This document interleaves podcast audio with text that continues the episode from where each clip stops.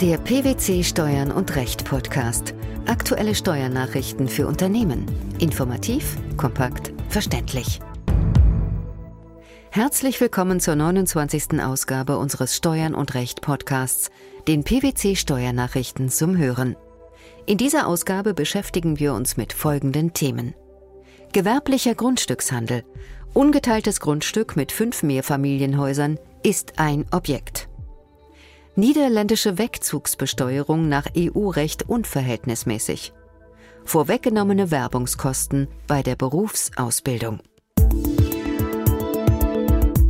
Verkauft ein privater Hausbesitzer innerhalb von fünf Jahren mehr als drei Immobilien, liegt für den Fiskus ein gewerblicher Grundstückshandel vor. Für Investoren bedeutet dies, dass Privatverkäufer auch außerhalb der Spekulationsfrist steuerpflichtig bleiben und auf Mieterträge und realisierte Gewinne Gewerbesteuer anfällt. Doch wie fällt das amtliche Urteil aus, wenn ein ungeteiltes Grundstück mit fünf Mehrfamilienhäusern veräußert wird? Zumindest anders, als es sich der Bundesfinanzhof vorstellt. In einem aktuell entschiedenen Fall erwarb eine Gesellschaft bürgerlichen Rechts im Jahre 1993 ein großes Grundstück und errichtete hierauf fünf Mehrfamilienhäuser mit insgesamt 36 Wohnungen. Kurz vor Fertigstellung der Häuser im Jahre 1994 verkaufte sie das Grundstück. Dabei verpflichtete sie sich zur schlüsselfertigen Übergabe sowie zur vollständigen Vermietung der Wohnungen unter Übernahme einer Mietgarantie. Das Finanzamt sah hierin eine gewerbliche Betätigung der GBR und stellte für das Streitjahr 1994 Einkünfte aus Gewerbebetrieb fest. Der Bundesfinanzhof kommt indes zu einem anderen Ergebnis. Nach ständiger Rechtsprechung des BfH wird bei Grundstücksverkäufen die Grenze der privaten Vermögensverwaltung zum Gewerbebetrieb überschritten, wenn nach dem Gesamtbild die Ausnutzung substanzieller Vermögenswerte durch Umschichtung gegenüber der Nutzung von Grundbesitz im Sinne einer Fruchtziehung aus zu erhaltenden Substanzwerten in den Vordergrund tritt.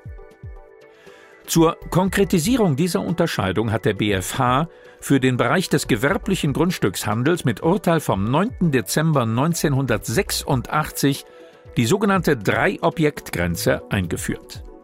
Danach liegt in der Regel ein gewerblicher Grundstückshandel vor, sofern mehr als drei Objekte innerhalb eines engen zeitlichen Zusammenhangs von in der Regel fünf Jahren zwischen Anschaffung und Verkauf veräußert werden. Selbstständiges Objekt im Sinne der Drei-Objekt-Grenze ist grundsätzlich jedes selbstständig veräußerbare und nutzbare Immobilienobjekt, und zwar unabhängig von seiner Größe und seinem Wert. Das bedeutet, Mehrere Gebäude auf einem ungeteilten Grundstück werden nicht als selbstständige Objekte im Sinne der Drei-Objekt-Grenze angesehen. Im Streitfall der GBR hat der BFH folglich entschieden, dass nur von einem Objekt im Sinne der Drei-Objekt-Grenze auszugehen ist.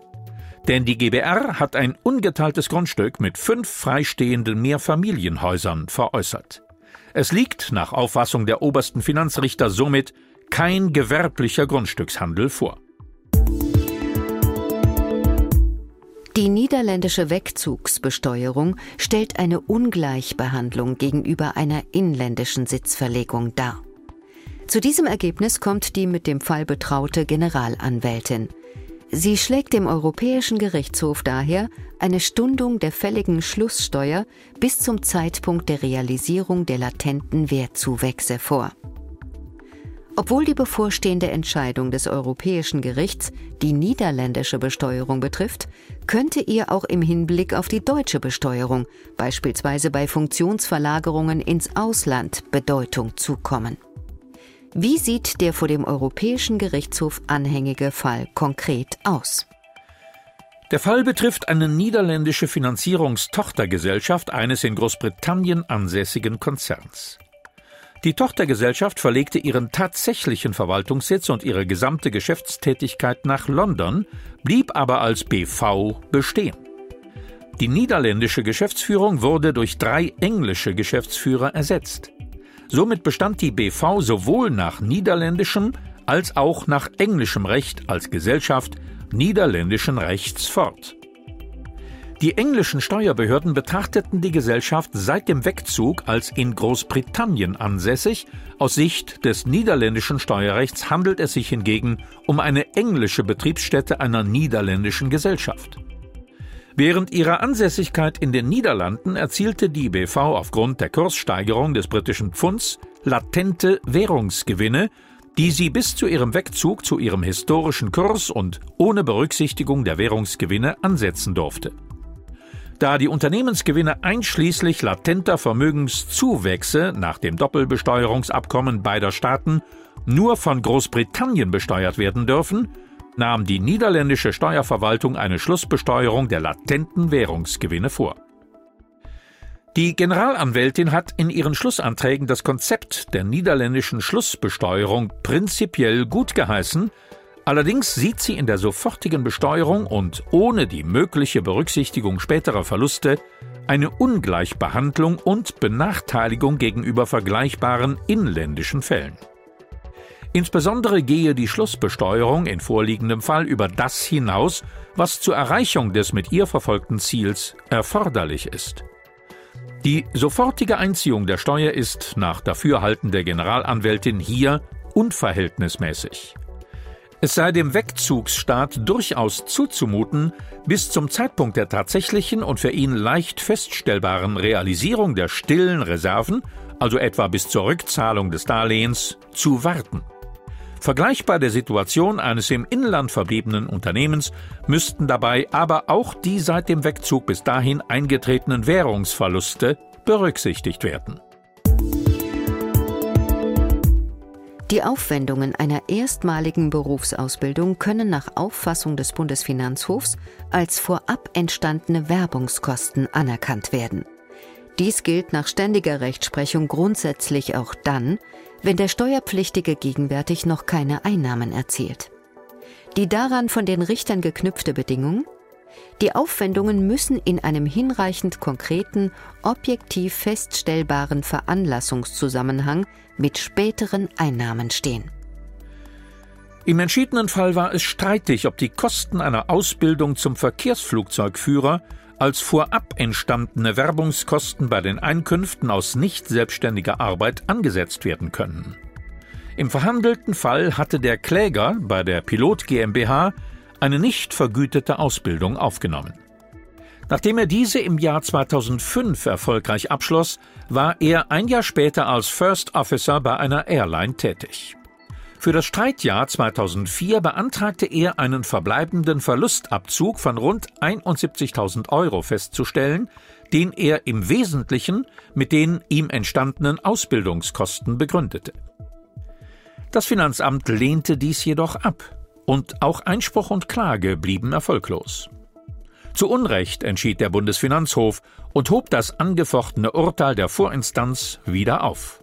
Richterliche Begründung es liegen Werbungskosten vor, wenn sie durch den Beruf oder durch die Erzielung steuerpflichtiger Einnahmen veranlasst sind. Nach dem einkommensteuerrechtlichen Nettoprinzip ist für die Abgrenzung beruflicher Aufwendungen das Veranlassungsprinzip maßgebend.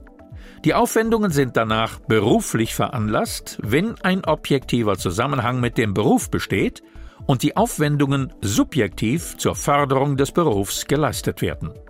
Dabei sei es nach Ansicht der obersten Finanzrichter ausreichend, wenn die Ausgaben den Beruf des Arbeitnehmers im weitesten Sinne fördern. Dies gilt nach ständiger Rechtsprechung des BfH grundsätzlich auch dann, wenn der Steuerpflichtige gegenwärtig noch keine Einnahmen erzielt. Dann sind die Aufwendungen wie im Streitfall als vorab entstandene Werbungskosten abziehbar. Weiter führten die Richter aus, dass der erforderliche Veranlassungszusammenhang auch durch berufsbezogene Bildungsmaßnahmen erfüllt sein könne. Denn die einschlägige Vorschrift im Einkommensteuergesetz enthalte keine Sonderregelung zu Berufsbildungskosten. Entscheidend bleibe nach Ansicht des BfH daher, ob die Aufwendungen in einem hinreichend konkreten Veranlassungszusammenhang zur nachfolgenden, auf die Erzielung von Einkünften gerichteten Berufstätigkeit stehen. Ob ein gewerblicher Grundstückshandel bei der Veräußerung eines ungeteilten Grundstücks vorliegt, warum die niederländische Wegzugsbesteuerung nach EU-Recht unverhältnismäßig ist und inwieweit Ausbildungskosten vorweggenommene Werbungskosten sein können. Das waren die Themen der 29. Ausgabe unseres Steuern und Recht Podcasts, den PwC Steuernachrichten zum Hören. Wir freuen uns, dass Sie dabei waren und hoffen, dass Sie auch das nächste Mal wieder in die PwC Steuernachrichten reinhören. Steuerliche Beiträge zum Nachlesen finden Sie in der Zwischenzeit unter tax-news.pwc.de.